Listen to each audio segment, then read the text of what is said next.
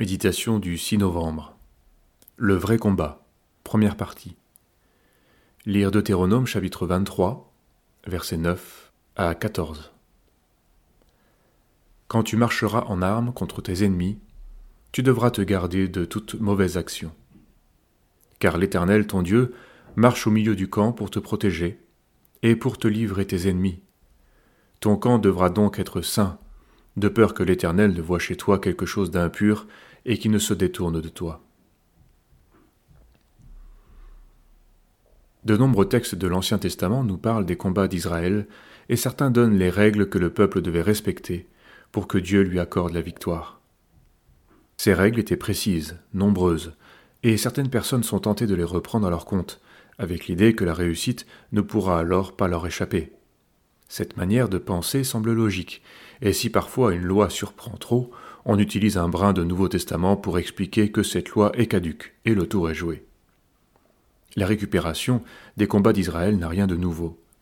Les Camisards en Cévennes, par exemple, se sont abondamment nourris des récits de l'Ancien Testament et de l'Apocalypse.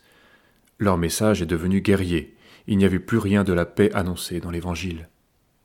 Aujourd'hui, cette lecture orientée tend à devenir la nôtre.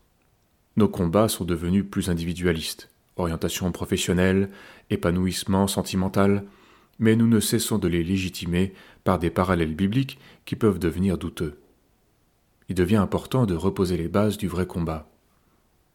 Israël a lutté pour la cité que Dieu lui avait donnée en héritage et contre les ennemis qui l'empêchaient d'entrer dans la terre promise. Israël n'a jamais été appelé à conquérir le monde, mais à combattre dans une faiblesse profonde, selon la volonté du Seigneur qui lui donnait la victoire. Comme un prolongement dans le Nouveau Testament, le thème du combat revient régulièrement, mais avec une orientation précise, celle de la cité céleste, le lieu saint, dans lequel on entre aujourd'hui par la foi. La recommandation que je t'adresse, Timothée, mon enfant, en vertu des prophéties qui ont été faites à ton sujet, c'est que, soutenu par elles, tu combattes le bon combat en gardant la foi et une bonne conscience.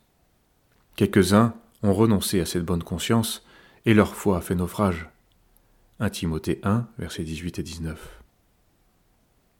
Nous dépensons tant d'énergie à vaincre dans des combats qui n'ont rien à voir avec celui de la foi. Nous y mettons le Seigneur, mais quand il n'y a aucune victoire, car le combat est faux, conduit selon nos convoitises, situé dans une mauvaise perspective, en rapport avec la terre, qui n'a plus rien d'une terre promise.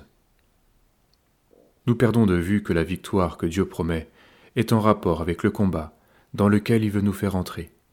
Ne prenons pas d'autre fardeau que le sien.